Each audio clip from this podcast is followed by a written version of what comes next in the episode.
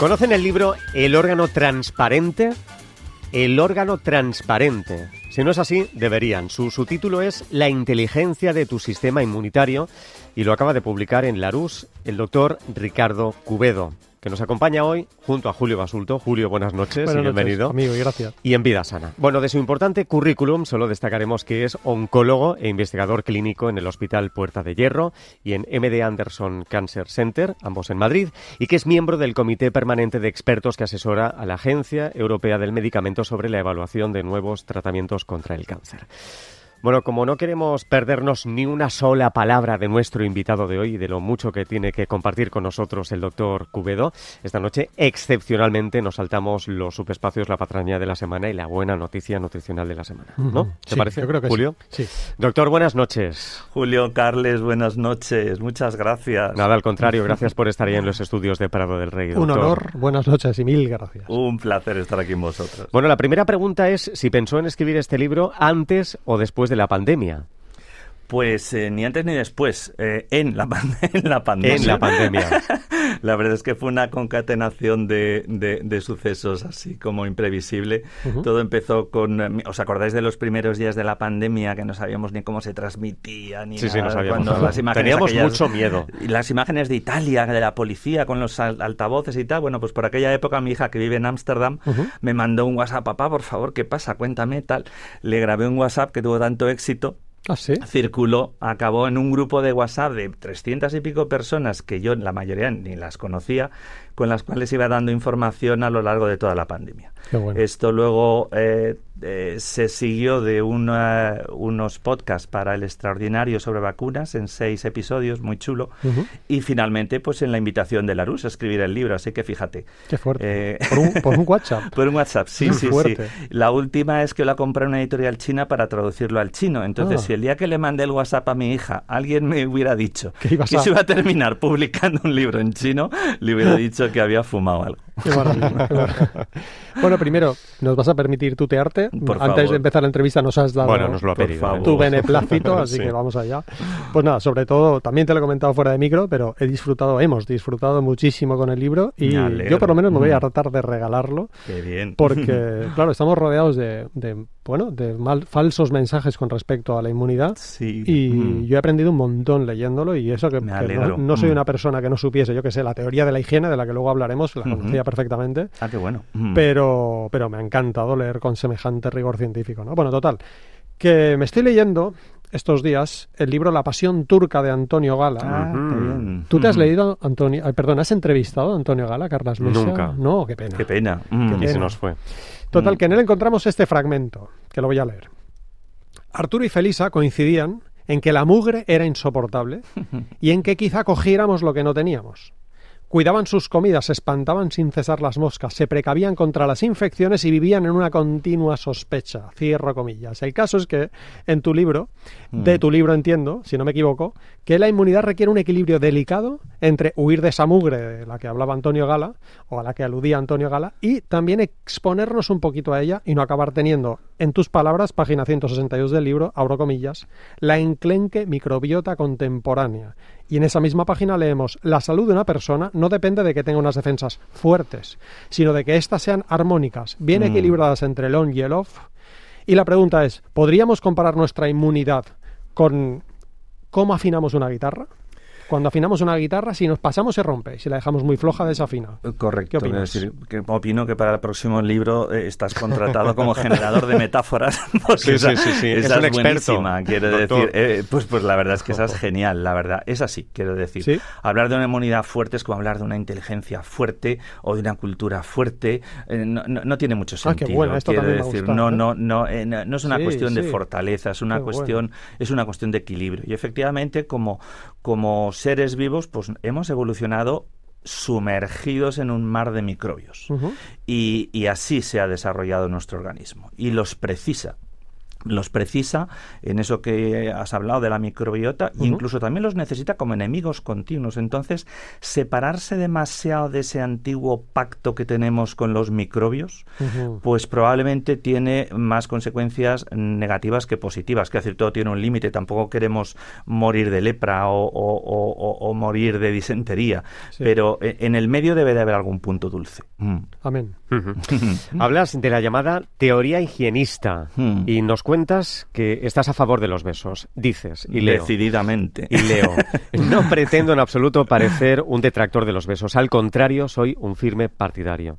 Y nos gustaría que nos explicaras mm, tanto esto como la posible relación entre ciertas enfermedades autoinmunitarias y mm. la que se define como inmunidad amotinada. Hmm. doctor. Sí, la verdad es que eh, eh, me, encanta, creo que es la primera entrevista, que la primera pregunta no es ¿qué tenemos que hacer para reforzar nuestras defensas? o sea que os doy las gracias desde lo más profundo de mi corazón por no hacer esa pregunta. Pues porque es porque lo, nos, porque nos hemos leído el libro. Genial, se nota. Y dices, pero si el problema no es ese, quiero decir, si tuviéramos las defensas... Eh, débiles tendríamos enfermedades tan horrorosas que no podemos ni imaginar, que las vivimos en la epidemia de SIDA. Luego a lo mejor contamos eso que es muy chulo. Realmente el problema que hay con la inmunidad hoy día son las enfermedades autoinmunes, que si las quieres resumir es un exceso de inmunidad. Tampoco es exactamente eso, es una inmunidad desenfocada. ¿Por qué hay tantas enfermedades? El asma, las alergias, las alergias alimentarias, enfermedades que no entendemos como autoinmunitarias, como la aterosclerosis, pero que tienen una profunda base autoinmunitaria. ¿Por qué? Bueno, pues una buena hipótesis es esta de la hipótesis higienista que viene a decir, eh, por poner una metáfora que seguro que no es tan buena como las tuyas, pero eh, como si tuviéramos una policía, un ejército a la que no dejáramos jamás usar sus herramientas. El día que pueden usar la porra, se encelan. Eh, pues esto es lo mismo. es decir, tenemos un sistema inmunitario que tiene que funcionar, que tiene que ejercitarse. Si todos los jabones son antisépticos, todos los productos de limpieza son antimicrobianos, cuando se le cae el chupete del niño al suelo, los geos eh, se ponen en marcha. Eh, eso a la postre desorienta al sistema inmunitario que acaba atacando a lo que no debe.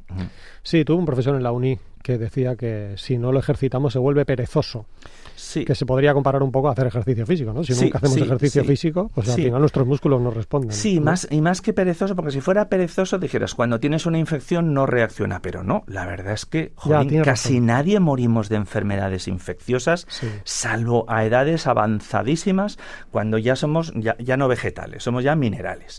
Eh, eh, entonces, más que eso, es, es el, el, el no permitirle eh, que tenga ese equilibrio entre distinguir lo que yo llamo muchas veces los invitados a la fiesta y los que se quedan fuera. ¿no? La inmunidad tiene como esa lista negra y esa lista de invitados. Y es muy importante que sepa cuál va en cada lado. Y si no la dejamos funcionar bien, empieza a confeccionar mal la lista. Ya. Ya, ya, ya. Tenía otra pregunta, pero oye, es que esta, se nos va a hacer corta esta entrevista. ¿eh? Volvemos. Qué, bien que no, sí, volvemos, exacto. Qué bien que no hay patraña y que no hay buena noticia. Me leí hace poco un libro de Taleb, Nassim Taleb, que se llama mm. Antifrágil. No sé si lo habéis No lo conozco, el autor sí, pero el libro no. Pues el libro es muy bueno. Hago un pequeño resumen. ¿eh? Si tú le das un golpe a una copa, se rompe, porque es frágil.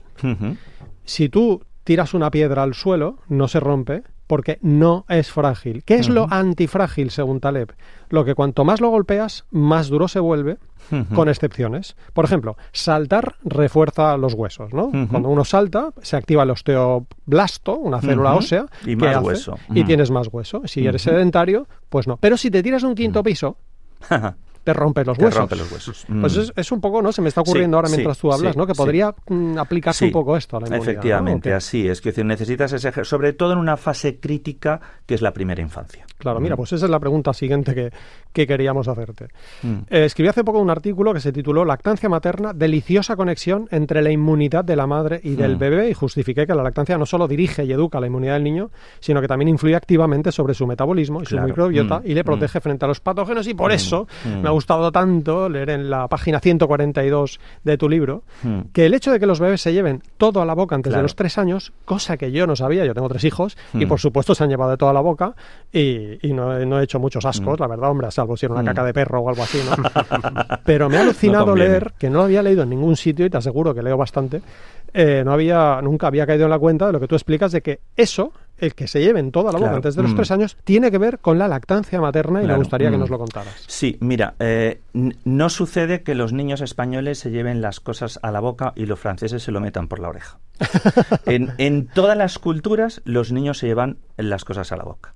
Cuando presenté el libro en Anderson estaban allí las eh, antiguas profesoras de mi hijo en el, en el parvulario, que todavía tengo relación con ellas. Mi hijo ya tiene veintipico años.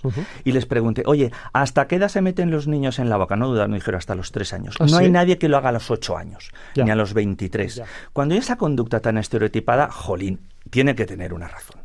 Y la razón es que el niño está muestreando su entorno. Le está enseñando a su sistema inmunitario y le está diciendo, mira chaval, esto es todo lo que me rodea todos los días. Y si no estoy muerto ya, es que todo esto que me rodea no debe ser tan malo. Así que de momento vamos a ponerlo en la lista de los invitados. Y la relación con la lactancia materna es que es un poco lo mismo. Mientras el niño eh, confecciona esa lista en ese periodo de los tres años tan terriblemente frágil, en nuestra sociedad no, pero la, la, mortalidad infantil se, se, define como la mortalidad antes de los cinco años, eh, la madre le presta su microbiota y parte de sus anticuerpos y de su inmunidad a través de la leche materna para que mientras está formando ese ejército tire un poquito adelante con el suyo. Es chulísimo. Maravilloso. Conozco a un pediatra, Luis Ruiz Guzmán, que formó parte de la OMS, y él explica que recomienda a las madres dar besos, cosa que tú también defiendes en tu libro. Claro, Porque mientras que la madre está dando el pecho y va dando besos, ella se va inmunizando y le transmite esa inmunidad al bebé. ¿Está bien esto? Sí, correcto. De nuevo hablemos a España y a Francia, ¿no? Es decir, no sucede que besamos a los niños en la cara y en las manos en España y en los codos y la nuca en Francia. En todos los sitios se besa a los niños en la cara es un reflejo, es un instinto, es algo que la, la, evolución ha conservado. Y estamos haciendo ese intercambio, esa siembra de microbiota y por tanto de inmunidad entre el mundo de los adultos y el mundo de los niños. Eh, a mí me parece fascinante pensar que mm, vosotros, yo, todavía tenemos seguro en nuestro intestino cepas de microbios que nos sembró nuestra madre. Seguro. Seguro. O sea, la misma cepa que no ha dejado de reproducirse jamás. y ahí la tenemos, ¿no? Mm. Es alucinante. ¿eh? Es alucinante. Estoy con la boca abierta. Te lo dije, te lo dije. me lo dijiste, me lo dijiste. Bueno, y leo en la página 45 que el peor veneno para los cilios de la mucosa respiratoria es el humo de tabaco. y que eso mm. dificulta que los fumadores puedan expulsar el moco cargado de microbios. Sí. Esto también es una razón más para aconsejar a quien fuma que pida ayuda para dejar de fumar. Pues sí, claro, quiero decir, eh, la, inmunidad son muchas cosas. Uno piensa en cosas súper sofisticadas, anticuerpos y tal, y, es como un ejército. Quiero decir, también hay cosas muy sencillas. El moco de la nariz forma parte del sistema inmunitario. Ahí se quedan pegadas un montón de cosas que no entran más para adentro. Ese mismo moco está en todos nuestros bronquios. Hay una especie de pelillos que se llaman cilios, que lo que hacen es barrerlo continuamente hacia afuera, hacia afuera, hacia afuera. Tú siempre toses hacia afuera, nunca toses hacia adentro. Siempre expulsas mucosidad hacia afuera que lleva mucha porquería. Esos cilios sufren terriblemente, quedan devastados en los fumadores. Y es una razón más por la cual tienen más infecciones respiratorias que eh, en los no fumadores. Sí, señor. Y por eso hay que decirles, pidan ayuda para dejar de fumar. Sí, sí, es una adicción eh, y por tanto una enfermedad. Muy bien. Eh, y siendo una adicción y una enfermedad, el tratamiento siempre viene de fuera. Porque si no le diríamos a la gente, venga, hombre, pon fuerza de voluntad y te quitas tu esclerosis múltiple o tu miopía. Venga, venga, piensa en ver bien y ya verás. Pues, pues no, o sea, le cruzarías la cara. Pues lo mismo con un fumador, necesita ayuda de fuera. Me encanta. Las mucosidades, seguimos con ellas. Mm. Aquí hemos desmentido en más de una ocasión mm. ese falso mito de que las mucosidades perdón, de que los lácteos dan mm. mucosidades. Hay pues estudios, que, hay ensayos mm. controlados y aleatorizados que demuestran que es mentira, ¿no? Y justo ya te has adelantado a lo que yo iba a decir y que descubrí, la verdad que nunca se me había ocurrido a mí, descubrí del pediatra Carlos González, una persona que es un referente en educación infantil, pero también en pediatría, ¿no? Y él dice esto que tú acabas de decir, mejor, ¿nos lo explicas? decir, no, no, no es verdad, pero la, la mucosidad forma parte, es el mira, nuestra, nuestra piel tiene una capa córnea, ¿no? Una capa muerta de células que continuamente se está desprendiendo. Eso es inmunidad. Vale, el equivalente en todas las mucosas es la, es la mucosidad. Por eso se llaman mucosas. Esa mucosidad que se pega las cosas y se expulsa es nuestra primera barrera del sistema inmunitario en las mucosas, como lo es la piel, eh, la primera capa de la piel córnea en la piel externa. Por tanto, bienvenida sea la mucosidad, la necesitamos. Es un órgano inmunitario. Sí, señor. Pues bueno, nos ha gustado también especialmente tu defensa de las vacunas. Mm. Tengo un libro delante, por cierto, Salud Global, que recomiendo encarecidamente. Ignacio mm. López Goñi, ¿Quién te lo regaló? Pérez Ramírez y Gorka ¿Quién te lo regaló? El gran Carlos Mesa. la nueva estrategia frente a la amenaza medioambiental y hacen una defensa de las vacunas, que por supuesto tú también haces, ahora lo comento, ¿no? Y, por ejemplo, desmienten varios falsos mitos de las vacunas. Dice, por ejemplo, las enfermedades prevenibles mediante vacunación están casi erradicadas, por lo tanto, no hay motivos para vacunarse falso. Ya lo, sabes. El aluminio es peligroso, el aluminio de vacunas, falso porque no hay. ¿no? El calendario mm. vacunal no es sano para los niños, falso, etcétera, etcétera, etcétera. Mm. Y total que tú dices en el libro, en la página 178, que la vacunación evitó entre el 70 y el 90% de los casos graves y mortales de COVID-19. claro, Pero también indicas algo que nos encantaría que nos ampliaras mm. y es, abro comillas, ahora que ya sabes cómo funciona la inmunidad, tendrá pleno sentido que digamos que las vacunas son los medicamentos más naturales. Sí, porque realmente la, vacuna no es más que la misma sustancia que te proveería el microbio no hablo de las de ARN, que todavía son más modernas y más chulas, y que pone en marcha exactamente el mismo mecanismo que tú pondrías en marcha si tuvieras en, eh, en contacto con el microbio, para que generes exactamente los mismos anticuerpos y exactamente las mismas células memoria. O sea, no sucede nada diferente en tu cuerpo de ponerte la vacuna de la difteria que de pasar la difteria, salvo que no pasas la difteria, lo cual es una ventaja muy notable, ¿no? Porque no apetece, porque dices difteria, ah, eso ya no existe, ¿cómo que no existe? Lo que pasa es que estás vacunado, es decir, vete a otros sitios donde no hay vacunas y verás si existe la difteria, por poner un solo ejemplo. Por lo tanto, efectivamente, no es como un antibiótico, que mm, están muy bien, pero es artificial desde el punto de vista que es una sustancia ajena al cuerpo, que bienvenida sea. Pero las vacunas ni eso, simplemente ponen en marcha el mismo mecanismo eh, eh, que pondría la inmunidad ante la presencia del germen. A mí me gusta especialmente que defiendas las vacunas en tu libro, porque claro, como en tu libro vemos que eres partidario de que nos besemos, de que mm. no nos duchemos tanto, de que no utilicemos tanto ¿eh? de, que no nos pasemos con los jabones, de que demos el pecho, porque es mm, natural, ¿no? Entonces es posible que alguien piense y te meta dentro del grupo ese progre natural de, de, antivacunas, y no es el caso. Claro, es que esto de que todo lo natural es bueno, mm, te regala una serpiente cobra con veneno natural de serpiente cobra y, verás, lo que es y verás lo que es bueno, o siéntate encima de una ortiga, que más natural no puede ser. y es duro. Lo natural es bueno algunas cosas y otras no. Y, las vacunas es muy bueno que tomen partido de ese mecanismo natural que ya existe, que es tan tan bueno que no hace falta inventar otra cosa, solamente cebarlo y ponerlo en marcha. Y doctor, también nos ha encantado que justifiques que la relación entre el estrés y el cáncer por la vía de la inmunidad no pasa de ser una hipótesis muy mm. lejos de estar comprobada. Pero también insistes en mm. que si deseas poner algo de tu parte, olvida lo de fortalecer las defensas y piensa más bien en una inmunidad equilibrada. Claro, mm. entendemos también que no comulgas con eso de tomar cierto lácteo, ¿no? Muy conocido para subir las defensas. Cuyo nombre no, vamos, a obviar, aunque no lo hemos obviado muchas sí, veces. ¿eh? Efectivamente, quiero decir, bueno, en el sentido de que el cierto lácteo, como cualquier lácteo, digamos, fermentado crudo, contiene gérmenes que forman parte de la microbiota, pues puedes decir esto ayuda a tus defensas, ¿vale? Pues como comerte una pera, ¿no? Como comer cualquier alimento crudo, mm, mm. como comer cualquier alimento fermentado. No tiene ese producto en concreto nada especial que cualquier otro alimento crudo, sobre todo de los tipos fermentados y que contienen gérmenes. Y adquirir eh, gérmenes de otras maneras, como por ejemplo la relación entre unas personas y otras. Claro, mucha gente me pregunta, ¿y qué como para subir las defensas? Y digo, no, no comes, ¿con quién comes?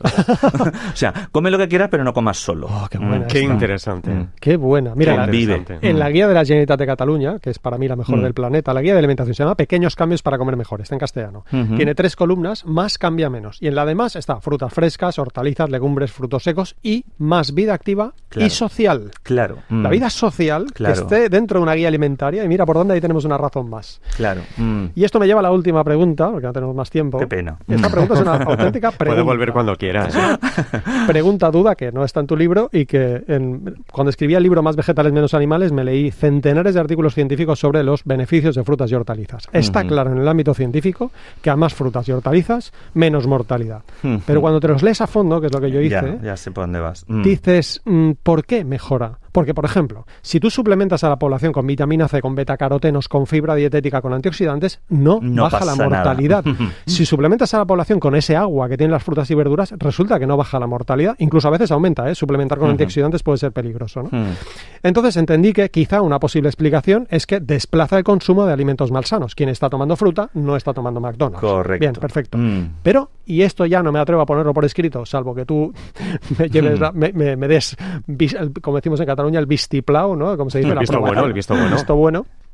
Es posible que lo bueno de tomar fruta y verduras sea, o algo de lo bueno, uno de los mm. posibles beneficios, sea porque no están muy limpios, no los hemos frito a 180 grados. no, no, no os vais a creer lo que os voy a decir. Venga, dale. Estoy mirando por la ventana del estudio de aquí de Radio Nacional de España en Madrid cómo los técnicos acaban de abrir un tupper y están compartiendo unas uvas mientras tú me estás contando. Muy bien. Metiendo la mano en el mismo tupper los dos. En este momento estas dos personas están compartiendo su microbiota y adquiriendo también la que está en esas uvas que tampoco creo yo que las hayan lavado mm, como si fueran como si vinieran de Chernobyl. Exactamente es lo mismo que me estás diciendo lo estoy viendo en directo en este mismo instante. Así que y creo que sí, que tienes, que tiene razón. Me parece plausible. Ambas, ambas cosas. Mm. Pues qué guay. Doctor, ha sido un placer. El mío. El órgano transparente. La inteligencia de tu sistema inmunitario, Larus, publicado por el doctor Ricardo Cubedo, joya. Es una joya. Doctor Cubedo, muchísimas gracias, y hasta la próxima. verdad, un placer estar un con placer. vosotros. Gracias. Muchísimas un beso Pregunta sana. Chao. Chao, chao. La semana pasada, Julio, preguntábamos cuál es la temperatura ideal de refrigeración para nuestra nevera según el documento Colocar de forma segura de la Agencia Española de Seguridad Alimentaria y Nutrición. Entre cero. podrías poner alguna comita o algún punto? ¿eh? Las preguntas. para que respire. Claro. Una pregunta de tres líneas. Oye. Ya lo siento.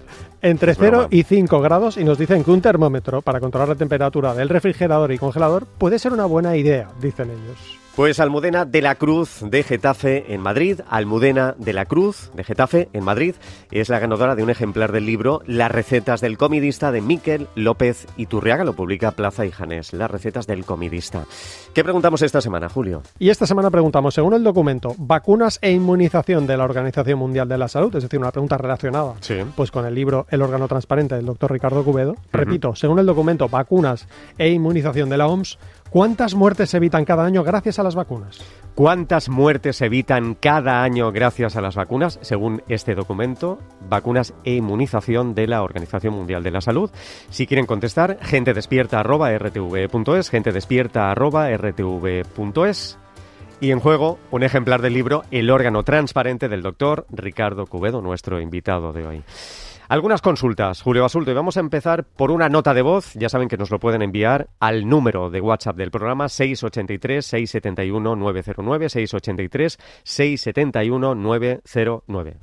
Mi duda era si las leches vegetales o no que llevan, están enriquecidas con calcio, si realmente el aporte del calcio en estas leches es, real, significativo o, o no.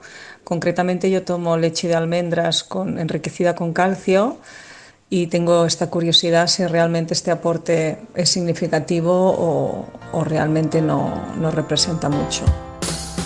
Pues sí que es real y es significativo y tanto es así que en Europa para que un fabricante pueda decir en la etiqueta de su producto enriquecido en calcio o contiene calcio o un, algo similar, una frase similar, tiene que cumplir un reglamento publicado en Europa que te dice qué cantidad tiene que tener. Sí que es real, sí que es significativo, sí que ayuda a cubrir los requerimientos de calcio. Yo soy más partidario de no pensar en calcio, por cierto, de pensar en dieta en general sana.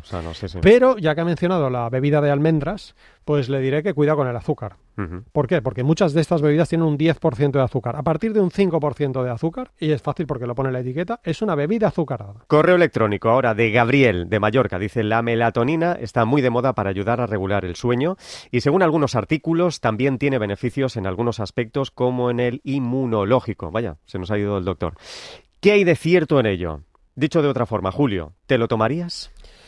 Pues respondo a la segunda pregunta primero. Sí. No, no me la tomaría. Y no me la tomaría porque el National Center for Complementary and Integrative Health, perteneciente al National Institute of Health de Estados Unidos, el equivalente al Ministerio de Sanidad, pero en Estados Unidos, nos dice que no hay pruebas de que la melatonina sea útil en el insomnio. Por cierto, que nadie piense que yo estoy, que yo estoy diciendo, hártate de tomar fármacos para el insomnio. No, no es eso. Eso se llama falacia del falso dilema. Yo estoy desaconsejando la melatonina, pero no por eso estoy aconsejando que te hartes a medicamentos para el insomnio. ¿eh? Nos dicen que falta información sobre su seguridad a largo plazo y además nos dicen que cuando te compras un bote de melatonina, si es un complemento alimenticio, es posible que no coincida la cantidad de, melatonina que nos indica en la etiqueta con lo que realmente tiene. ¿Por qué? Porque citan un estudio que observó que la mayoría de los productos de melatonina no contienen lo que pone en la etiqueta, contienen menos o más, y las dos cosas están mal. Pero a cabo nos dicen que en ese estudio, en ese muestreo, constataron que muchos de ellos pueden contener serotonina, una hormona peligrosa incluso en dosis bajas. Primero, respondo, no hay pruebas de que ayude a mejorar el sistema inmunológico y segundo, tomártela podría ser peligroso. Otra nota de voz, Emma de Zaragoza. Quisiera saber si todas las grasas saturadas son perjudiciales para la salud y si su consumo ha demostrado realmente un efecto en el aumento de, de peso. Muchas gracias por vuestro programa y por vuestro rigor científico. Un saludo a todos. Pues muchísimas gracias por la llamada.